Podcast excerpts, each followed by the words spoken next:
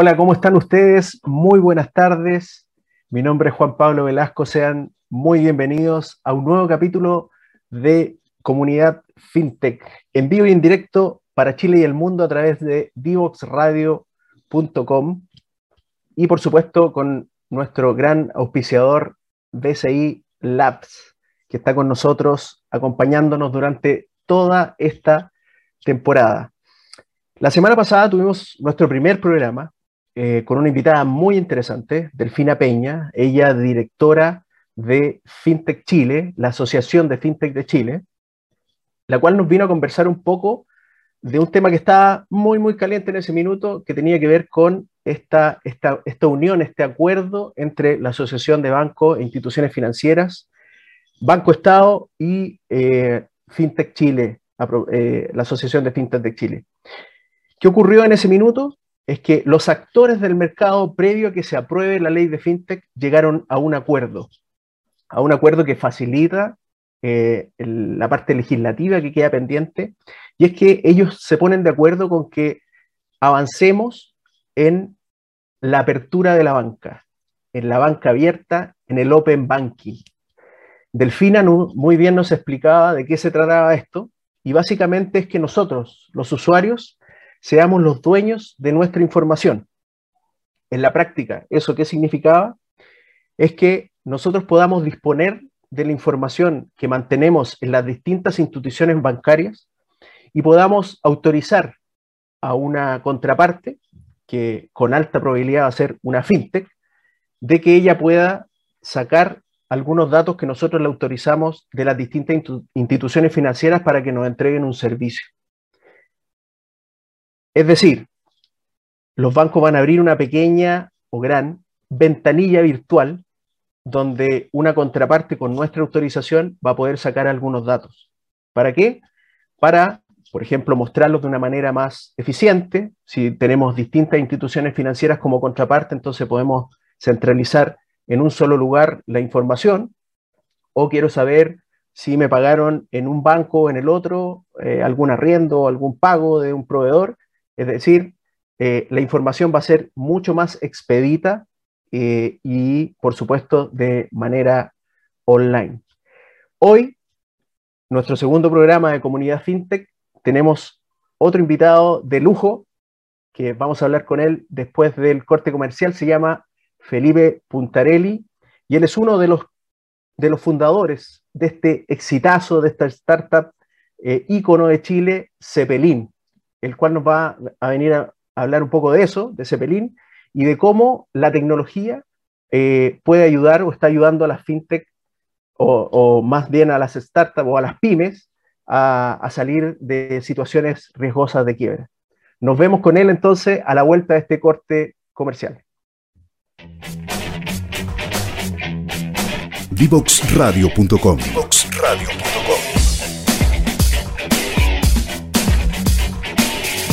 Conversaciones que simplifican lo complejo.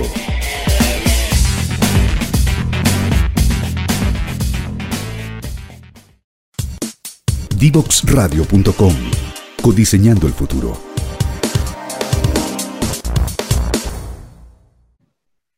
Ya estamos de vuelta después del corte en comunidad FinTech.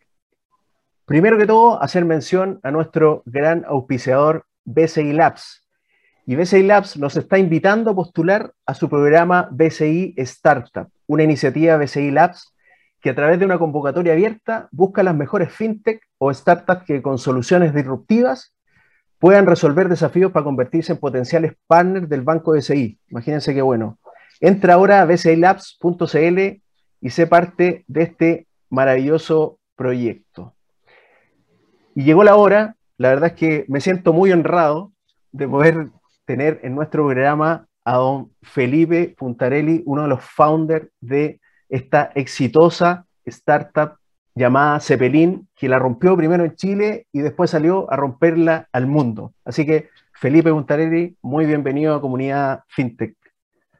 Muchas gracias Juan Pablo por la invitación y a todo el equipo, eh, porque es de verdad muy interesante para nosotros poder contar un poco la, historia y la experiencia de lo que hemos desarrollado. Gracias por lo de tremendo y lo de súper exitoso, pero de, verdad somos súper aterrizados y humildes y aquí todavía no le ganamos a nadie. Estamos eh, construyendo un camino que esperemos sea bastante interesante para todas las pymes de Latinoamérica.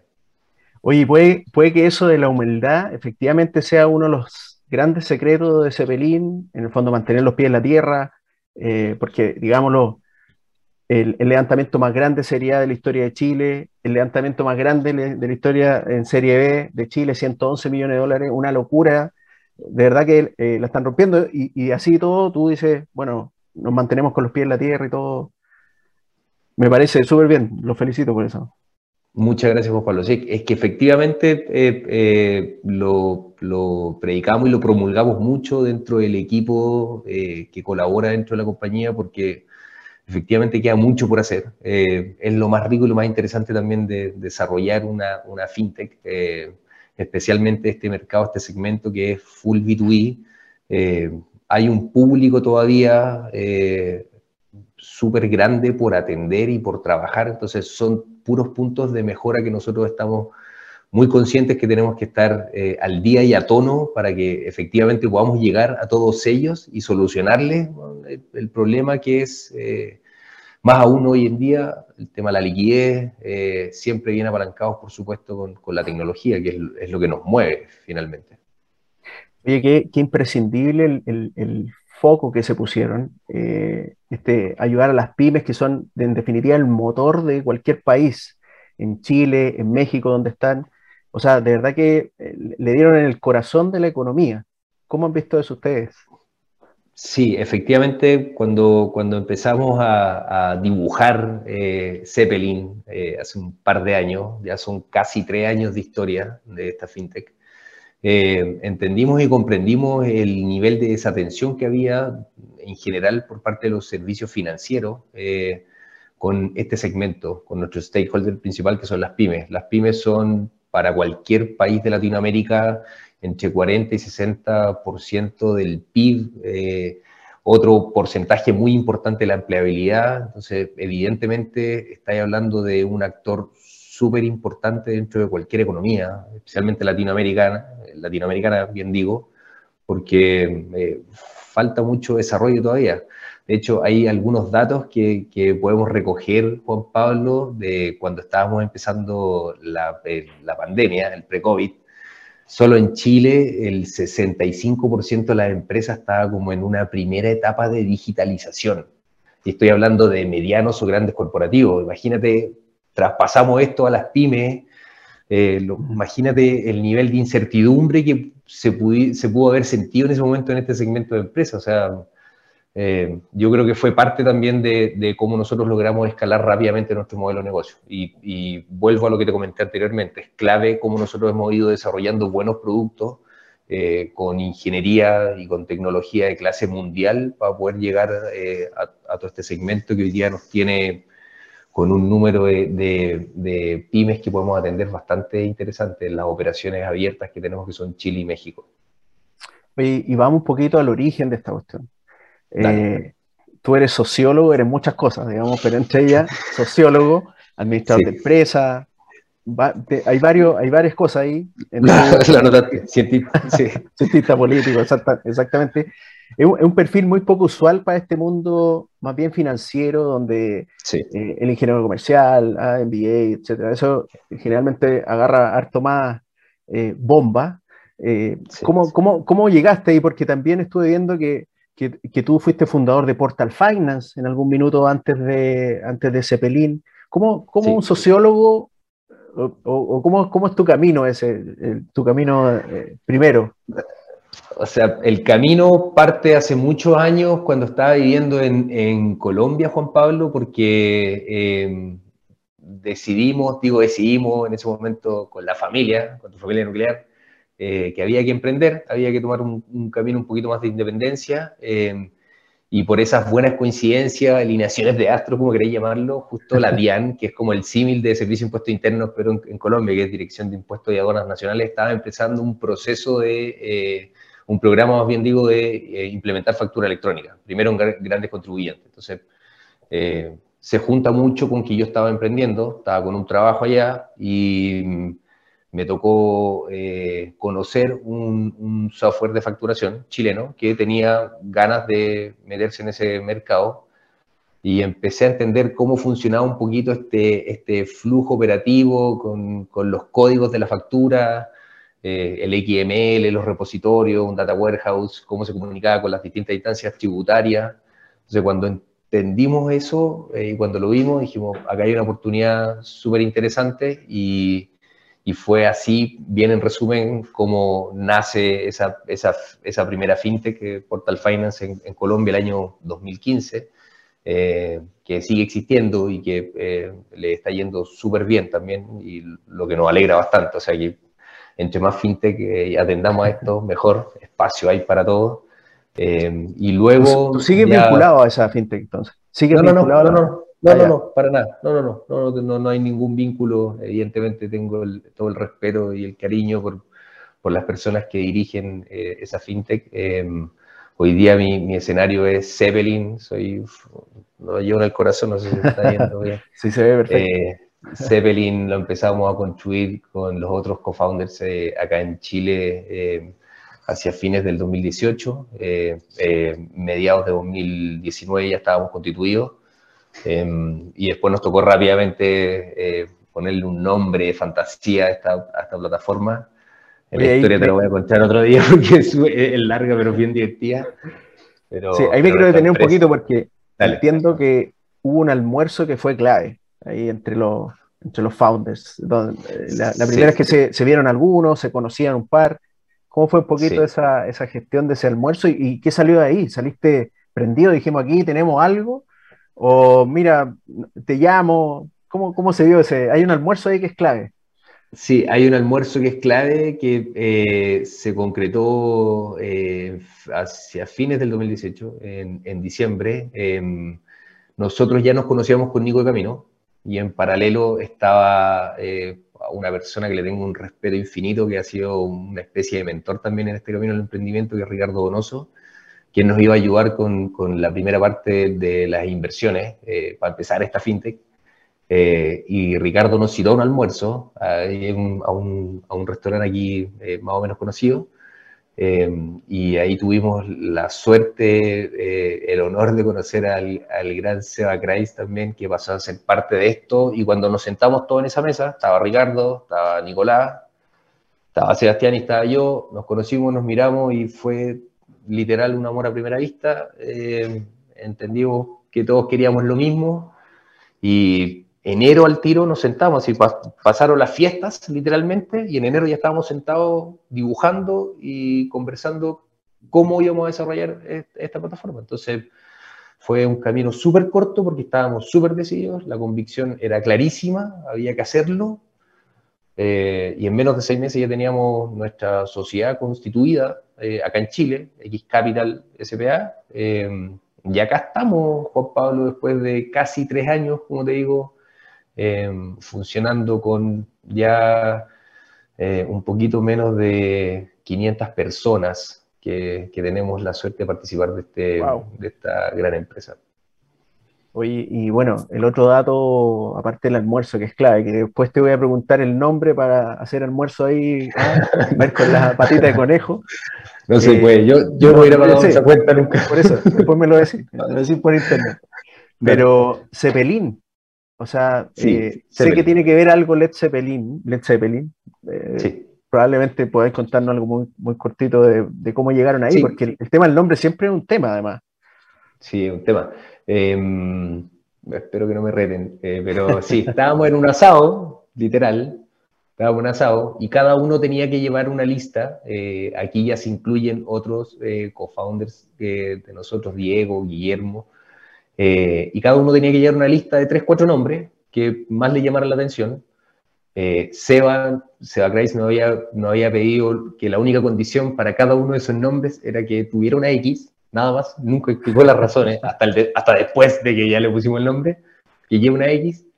Eh, y en ese asado, yo diría que por ahí al pasadita la medianoche, para ser respetuoso, empezamos a escuchar música y eh, Guille, que era el dueño de casa, puso un playlist de, eh, Led Zeppelin. Entre otros, eh, otro, Diego, andaba con un gorro Led Zeppelin y nadie, nadie todavía tiene claridad absoluta, pero en algún momento alguien dice, ¿por qué no le decimos Zeppelin? Y ahí salta Seba para decir, pero con X. ese es el mega resumen del ah, Zeppelin. Y después, obviamente, ya empezaría a construir la historia de, esta nave que tiene que volar. Eh, al principio no tan rápido, pero muy segura, ¿cachai? Hoy día ya es una nave con unos motores Rolls Royce que no te imagináis. Exactamente, no, buenísimo. Buenísima la historia. sí. Oye, Felipe, y luego, bueno, de esta reunión, este, este almuerzo, estas líneas que se tiran, bueno, tenemos que empezar a salir al mercado, a vender esto, a, hacer tracción. Este, esta etapa muy de camino por el desierto de las startups y las fintech, eh, de, de, vender la idea, de conseguir inversionistas ángeles. Cuéntanos un poquito de esa, de esa parte primera que uno se olvida un poco ya cuando está ahí, está ahí en, otra etapa, pero el, comienzo siempre es un poco rudo. Cuéntanos un poquito de esa, esa partida. Sí, efectivamente. Em, eh, bueno, las primeras semanas de operación ya salimos a reclutar un poquito de equipo, teníamos eh, gente que nos estaba ayudando a desarrollar eh, la primera parte de, la plataforma. Literalmente nosotros mismos, los, los cofundadores, aportábamos con, con, esa plata em, para cubrir obviamente las necesidades básicas, que eran una oficina, algunos sueldos que teníamos que pagar. Em, y después empezáis a juntarte con la familia y con los amigos. Entonces empezáis a, hacer un, poquito, en buen chileno, empezáis a hacer una vaquita en estas primeras rondas que son el Family and Friends. Y ya con, con, las buenas relaciones que empezamos a desarrollar, más la historia que traíamos todos, eh, pudimos eh, apalancar de buenas relaciones eh, esto que se tradujo en plata de estas primeras inversiones, que son y que fueron las más significativas, evidentemente, de la compañía. Una, porque estáis recibiendo una plata que es clave para poder hacer tu MVP, básicamente. Eh, y dos, porque también tenéis que saber negociar muy bien. Y ahí, eh, escucha, los pues, Seba y Nico también, que son una, una máquina eh, negociando y, poniendo muy bien los términos y condiciones, creo que han sido fundamentales para que esta relación y este camino sea súper bueno y, no quiero ocupar la palabra exitoso, pero ha sido eh, muy satisfactorio para todas las partes, la verdad. Obviamente para los inversionistas también. ¿Y, qué fue lo que qué fue lo que primero salieron a vender? Porque hay que empezar a, hacer eh, venta, hay que hacer tracción, hay que mostrar que esta idea que está en el papel el MVP se empieza el mínimo viable product, el, mínimo, el producto mínimo viable, efectivamente cuando uno está en el mercado, eh, ahí es de verdad, porque en el papel le aguanta todo, el Excel aguanta cualquier cosa. ¿Qué, ¿Qué, salían a vender primero? ¿Qué fue lo primero que vendieron? Sí, básicamente el, el, modelo de origen de la compañía tenía directa relación en cómo nosotros lográbamos eh, apalancar buenas relaciones eh, con, con contrapartes que son principalmente medianos corporativos en, la industria eh, que tenían distintos tipos de dolores, que lo siguen teniendo y, son parte del foco de, este modelo de negocio. Em, cuando tú vayas a una empresa, eh, te encontrás con que la relación con sus proveedores generalmente no está muy centralizada. Eh, esos proveedores, entiéndase que son el stakeholder principal de la compañía, que son las pymes. Entonces, cuando tú Em, empiezas a ayudarlos también a ellos eh, a limpiar un poquito esta relación de distintas contrapartes financieras, ayudarlos en algunos procesos administrativos que tienen directa relación con sus procesos contables, que son, se dividen en dos etapas, que son los pre y post contables.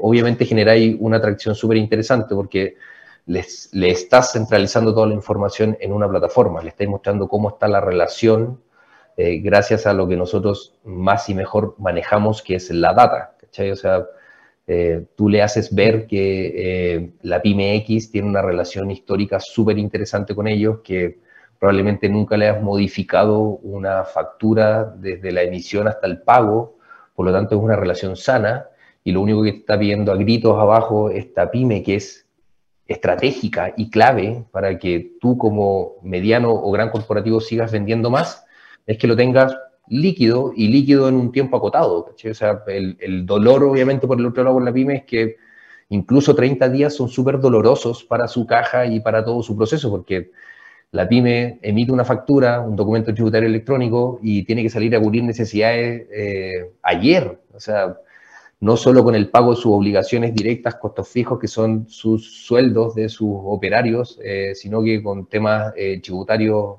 directos como el IVA, que lo tenemos que pagar antes del 20, bueno, Red, que tenemos fecha límite del 13, entre medio tienes que cubrir de alguna u otra manera estas órdenes de compras que estás recibiendo de estos mismos clientes tuyos, entonces la caja de una pyme está estresadísima, entonces si tú puedes hacer conversar, y es, y es lo que hace Zeppelin, hace conversar de manera automática en una plataforma esta relación desde que se emite una factura hasta que se tiene que pagar con estos actores eh, vinculantes que son las pymes y los pagadores, eh, pucha, eh, gol, ¿cachai? Entonces, un poco es, ese es el trabajo de nosotros, es cómo nosotros hacemos automático este camino, esta relación, siempre apoyados en data, con un motor de riesgo de toma de decisiones que tenemos abajo que es espectacular, que maneja una cantidad de variables impresionante. Em, de eso, sí. Sí, eh, Felipe, de eso y más vamos a ir conversando contigo a la vuelta de este corte comercial porque se nos pasó volando esta primera etapa. Así que muchas gracias Felipe y nos vemos a la vuelta. Perfecto. Divoxradio.com Codiseñando el futuro.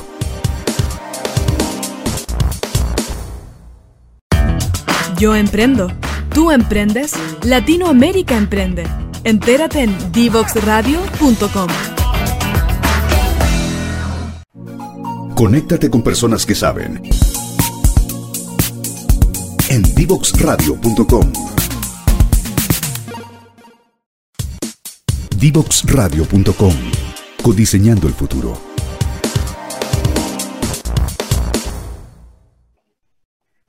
Ya estamos de vuelta en Comunidad FinTech con este invitado de lujo máximo que tenemos acá, nuestra eh, FinTech más exitosa de todos los tiempos en Chile y uno de sus fundadores, eh, eh, voy a tratar de evitar la palabra exitosa, pero quizás muy exitosa debería decir, nuestro invitado Felipe Puntarelli, que nos está contando eh, un poco la historia de, de, Zeppelin, de él, muy interesante, de, cómo partió todo esto, de cuáles fueron los primeros pasos, las dificultades. Y ahí estábamos cuando nos fuimos al corte comercial, así que seguimos con Felipe. Gracias Felipe por estar con nosotros de nuevo. Y, bueno, entonces parte este, este camino donde eh, solucionan un dolor eh, que, que, ocurre en el, en el, mercado. Y esto hay que salir a, a venderlo y por supuesto que empieza esto a traccionar. ¿Cómo funciona ahí eh, ya? Porque tuvieron una primera etapa, primera ronda, digamos, de, hacer una vaquita, Family and Friends, eh, pero después esto se empieza como a formalizar un poco, esto empieza a agarrar como más eh, formalidad, digamos. ¿Cómo es eso, esa relación de ahí para adelante? Bueno, todo esto tiene que ver, Juan Pablo, con que empezamos rápidamente a validar el modelo de negocio, ¿ya? Y esto para validarlo, evidentemente necesitáis números, si no, no, concluyes nunca tampoco una, serie, una ronda. Eh, eh, y así fue como con buenos números, eh, con buenas relaciones con estas contrapartes que básicamente nos permitían el acceso a todas estas maestras de proveedores. venía toda la inteligencia y la estrategia de lo que tenemos como fintech, que era traccionar y fidelizar lo más rápido posible a, a nuestros a nuestro stakeholder principal, a la pyme, cómo nosotros lo podíamos ayudar.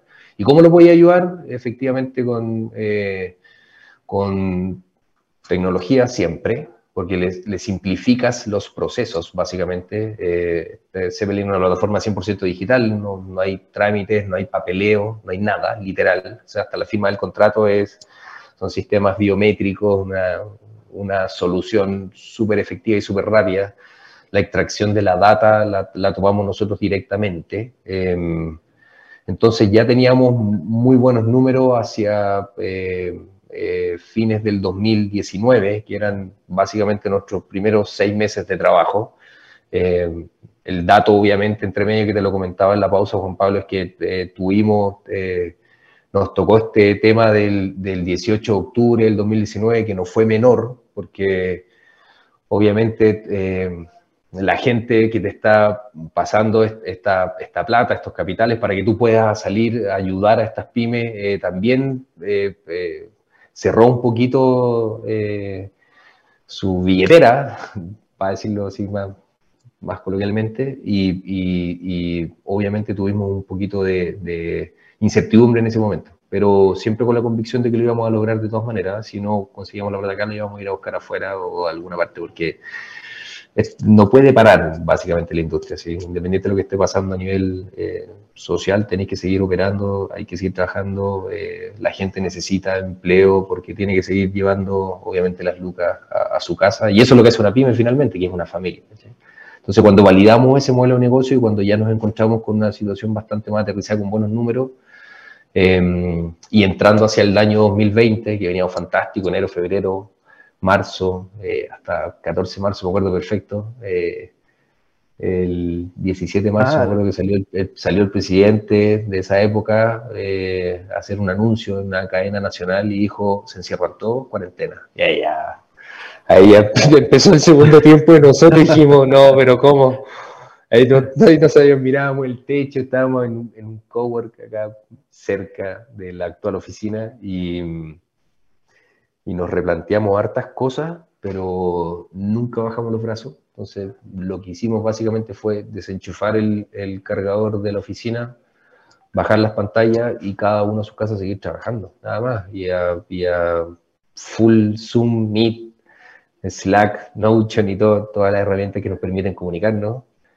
Y, y, con eso logramos concretar una serie A, como tú bien dijiste, bastante interesante, fue muy buena, la verdad. Eh, para el, track record de, de las empresas en Chile eh, súper llamativa. Eh, eh, tratamos de no hacer ni hemos hecho mucha publicidad al respecto porque entendemos que todavía hay mucho que hacer, Juan Pablo, pero obviamente nos permitió pararnos en, en otro escenario y eso también nos permitió impulsar rápidamente las operaciones en México, que ya estamos hablando de un desafío de otro nivel, de otro tamaño.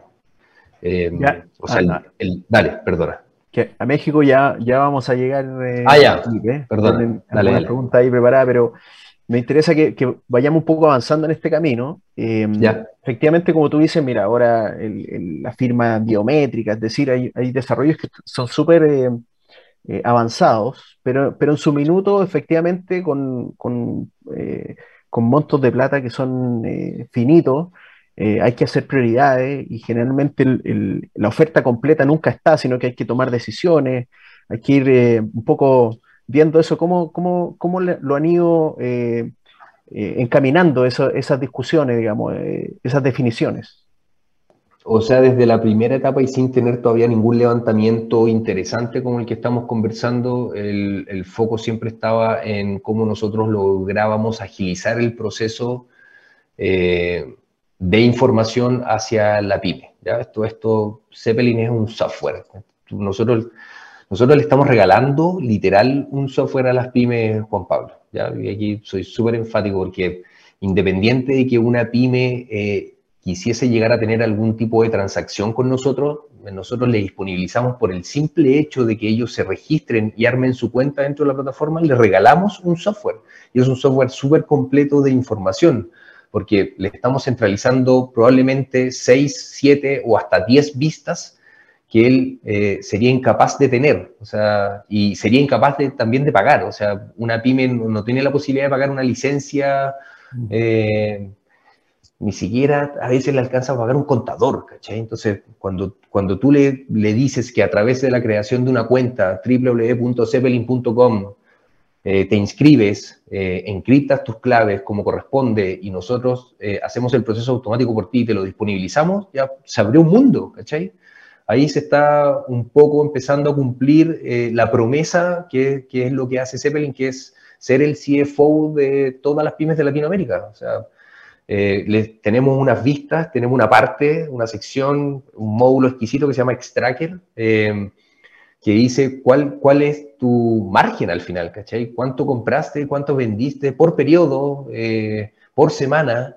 Eh, eso redunda finalmente en un, en un, score que es parte de la construcción interna que tenemos nosotros, Eh, y eso gatilla, obviamente, eh, la mejora en el pricing que nosotros le estamos asignando a cada uno, porque esto se hace de manera automática y nosotros recogemos la información en un proceso cada 60 minutos, ¿cachai? Entonces, cada una hora yo le estoy actualizando la información a la pyme. Sabemos mucho antes que ellos y que el pagador por el otro lado, que es muchas veces el convenio que nosotros vamos a buscar, eh, cuál es la relación que tienen en esta factura, porque si aparece una nota de crédito, por ejemplo, y no te enteraste, chuta, hay una diferencia.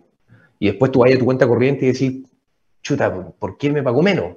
Bueno, en Zeppelin te toda esa información a la vista y es, con dos clics. Ahí, eso es parte, Juan Pablo, de los focos donde nosotros priorizábamos, obviamente, los desarrollos y en qué nos gastábamos los recursos. Maravilloso. Oye, ¿y cómo, cómo hoy día obtienen esa información? ¿De dónde la extraen? ¿Necesitan pedirle clave al cliente? ¿Cómo, cómo, eh, cómo llega la información a Cepelín finalmente? ¿Cómo lo hacís para estar cada una hora sacando información?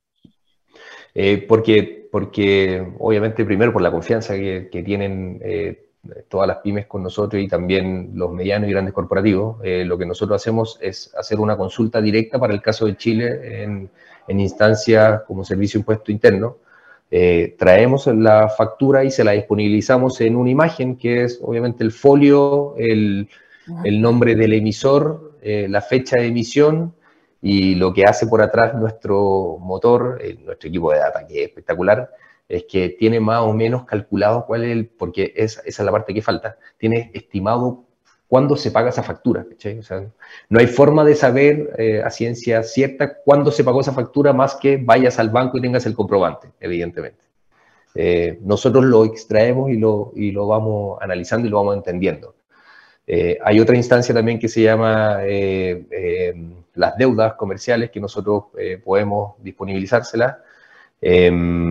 y todo eso está de manera, insisto, gratuita y disponible para la pyme cada vez que entre a la plataforma. Entonces, tú tenés que ir a TGR, ponte tú, si es que si es que tienes alguna notificación o tienes alguna deuda, Zeppelin te disponibiliza la información desde la TGR, ¿cachai? O sea, nosotros le decimos, viejo, tenéis una notificación y tenéis un problema.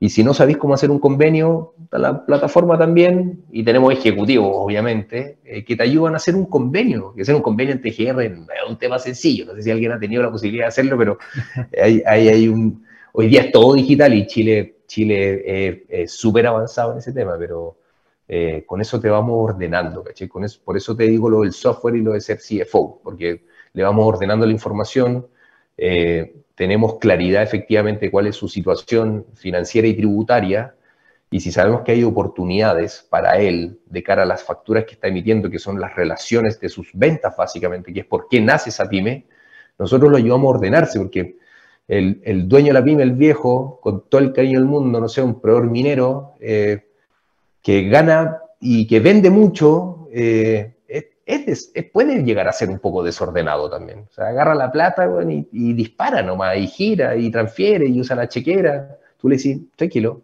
aquí hay esto, ahora te conviene financiarte, ahora no te conviene financiarte, usa esta caja, eh, paga estas deudas.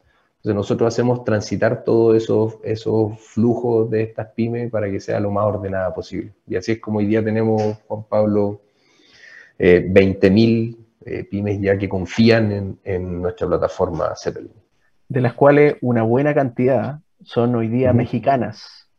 ¿Cómo, esto de... Esto es como cuando se va Alexis o cualquier eh, chileno que, le, la rompe acá y de repente está el otro día jugando en Boca Juniors, qué sé yo, en, en Europa. En este caso, Zeppelin se fue a México, ah, le iba espectacular acá en Chile y se va a México. Hoy día, gran parte de esas 20.000 son mexicanas. ¿Cómo, esto, ¿Cómo hacer este cambio? Eh, culturalmente? ¿Qué diferencia hay? Eh, cuéntanos un poquito de eso, Felipe. buen comentario, buena pregunta. Eh, a raíz de esta misma oportunidad que estábamos viendo y ya habiendo analizado previo a la, a la, misma constitución de Zeppelin, habiendo analizado la oportunidad que había en Latinoamérica, obviamente uno de los focos era México, así como Dato duro, México tiene 7.6 millones de empresas constituidas versus Chile que tiene un millón de empresas constituidas. Entonces, mm. la oportunidad evidentemente eh, era bastante más grande. Exacto. Eh, y ahí Seba, Seba Kreis se anticipó y se fue a instalar eh, a México en diciembre del 2020 ya estaba instalado el SEBA ya, nos, estaba apurando, de hecho todo decía, chiquillos, apúrense, cabros, vamos, que, que, hay que llegar rápido a México. y ya en enero del 2021 teníamos la oficina operativa en una muy buena y rápida gestión llegamos a este mercado que, como bien acabas de comentar, necesita adaptaciones, evidentemente. Eh, México es uno de los pioneros en factura electrónica en Latinoamérica. Es como, siempre hago como esa analogía, es como el profe, ¿cachai? El profe, mm. el profe canoso, que se quedó un poco profe viejo, ¿cachai? Chile fue su mejor estudiante, Chile avanzó eh, a un paso agigantado, porque obviamente la robustez que tiene la factura electrónica en Chile, desde lo jurídico hasta lo técnico, es impresionante. Eh, México fue el que impulsó en estas primeras etapas esta situación, entonces la oportunidad estaba, era cosa de ver cómo nosotros habíamos eh, aplicado y habíamos desarrollado el modelo acá y adaptarlo a esta cultura, como tú bien dijiste. México tiene otras situaciones probablemente eh, que tengan que ver más con lo burocrático, con que todavía hayan algunas situaciones que tienen que ser más manuales, eh, pero ahí hemos hecho un trabajo súper bueno y, casi la mitad de, un poquito menos de la mitad de todos los clientes que tenemos están allá en México con estos tamaños que son impresionantes. Y, obviamente, eh, eh, porque las personas que confían y que invierten en ti como fintech, también te están pidiendo que valides este modelo en un mercado que es absolutamente distinto y mucho más grande más significativo. el ecosistema eh, se instaló ya en Ciudad de México hace rato eh, y allá el tema está, está bueno, está entretenido, la verdad. A mí me encanta, yo voy a México mucho y me encanta. Oye, ¿cómo están, cómo están divididos ahí? Eh, ¿Están todos en Santiago y una parte, tú dijiste que Sebastián se fue a instalar allá? ¿Cómo tú, tú vas de vez en cuando? ¿Cómo, cómo funciona ahí la, la dinámica?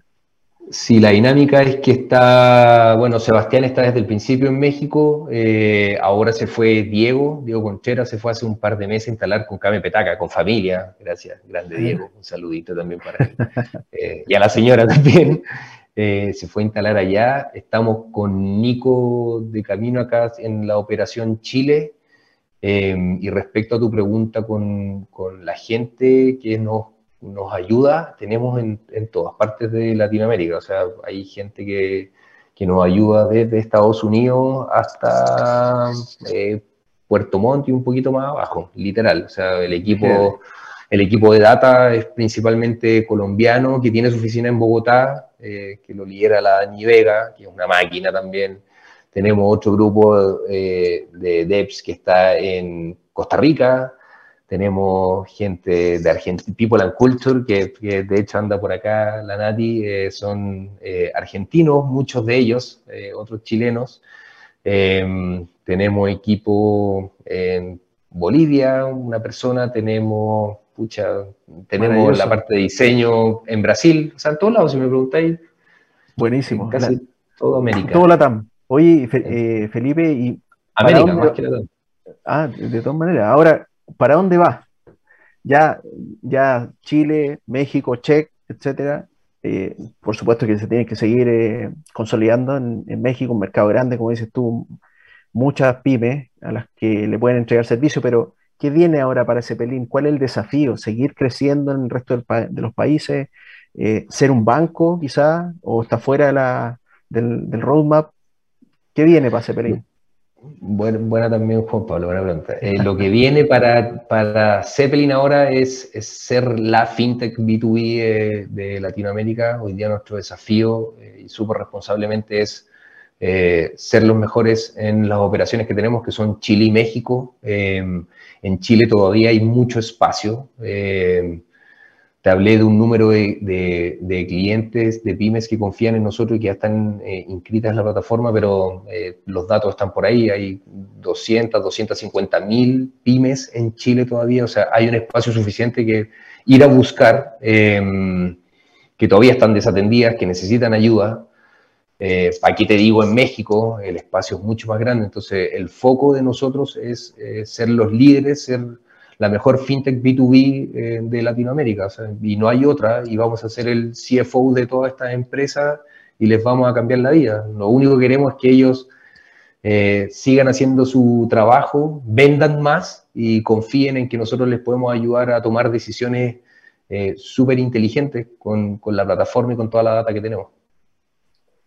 Bien, Felipe Puntarelli el día de hoy nos ha acompañado, hemos tenido el honor, lo digo de nuevo Felipe, en, en público también, eh, co-founder, uno de los fundadores de esta gran startup chilena, esta gran fintech que ha triunfado en Chile y, fuera también, eh, siendo ahora la oferta que tienen que ser el CFO, el, el gerente de finanzas, digamos, digital de todas las pymes de Latinoamérica y de América, ¿ah? como decía Felipe. Muchas gracias Felipe por estar con nosotros, ha sido un gusto y estamos en contacto. Juan Pablo, muchas gracias por la invitación a ti y a todo tu equipo. Eh, un, espacio de conversación súper agradable y, nos encanta poder eh, mostrar qué es lo que estamos haciendo y cómo estamos llegando nosotros a las pymes de Latinoamérica con nuestra solución. Así que zeppelin.com para que no se lo olvide eh, y para que vengan a, buscar su información en, unos dashboards que son espectaculares. Perfecto. Muchas gracias Felipe y nos vamos a nuestra última pausa y volvemos. Divoxradio.com Conversaciones de protagonistas. Divoxradio.com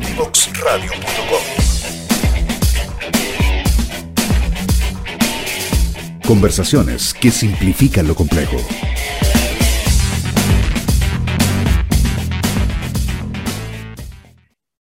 Ya estamos de regreso en nuestro último bloque de comunidad fintech. Después de haber tenido una súper agradable conversación con Felipe Puntarelli, uno de los fundadores de Cepelin, cepelin.com, no se olviden, él pasó ahí el dato para apoyar a todas las pymes que necesitan este gerente de finanzas, este CFO eh, para sus emprendimientos.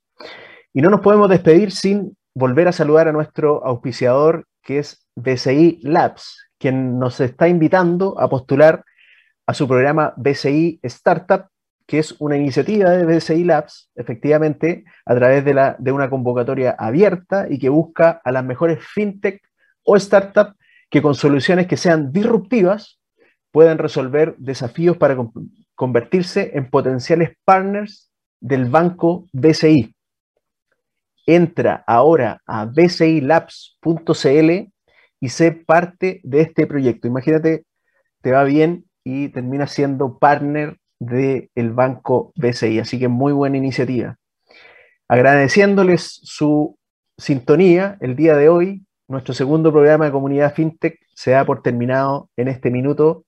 Así que nos vemos la próxima semana con un tremendo invitado que ya tendrán el placer de conocer quién es durante la semana. Nos vemos el próximo lunes. Que estén muy bien.